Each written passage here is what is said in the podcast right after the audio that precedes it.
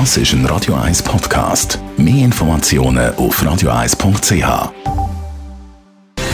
Gesundheit und Wissenschaft auf Radio 1. Unterstützt vom Kopfwehzentrum Irlande Zürich. www.kopfwww.ch wenn Sie heute regelmäßig die News gehört, hier bei Radio 1, Schweizerinnen und Schweizer machen sich Sorgen wegen der Pandemie und der Preise, die darauf gehen. Teuerung, wenn es um den Ausblick aufs neue Jahr 2022 geht.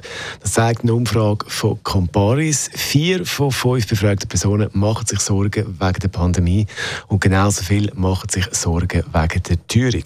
Es geht aber auch, oder beziehungsweise es gibt aber auch die Optimistischen, die optimistisch aufs neue Jahr schauen.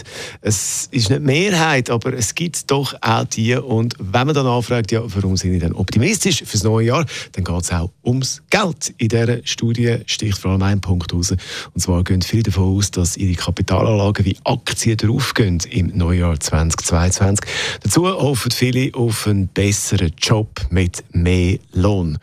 Und wenn es um einen Job geht mit viel Geld, wo man viel Geld verdient hat, früher vor allem, also heute zum Teil noch ein bisschen, aber vor allem früher, da hat es die goldene Zeit gegeben, 80er, 90er Jahre, dann war das Musikproduzent gewesen.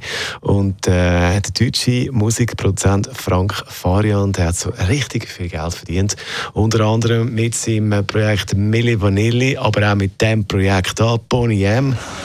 Geschätztes Vermögen von Frank Farian 200 Millionen. Das ist ein Radio 1 Podcast. Mehr Informationen auf radio1.ch.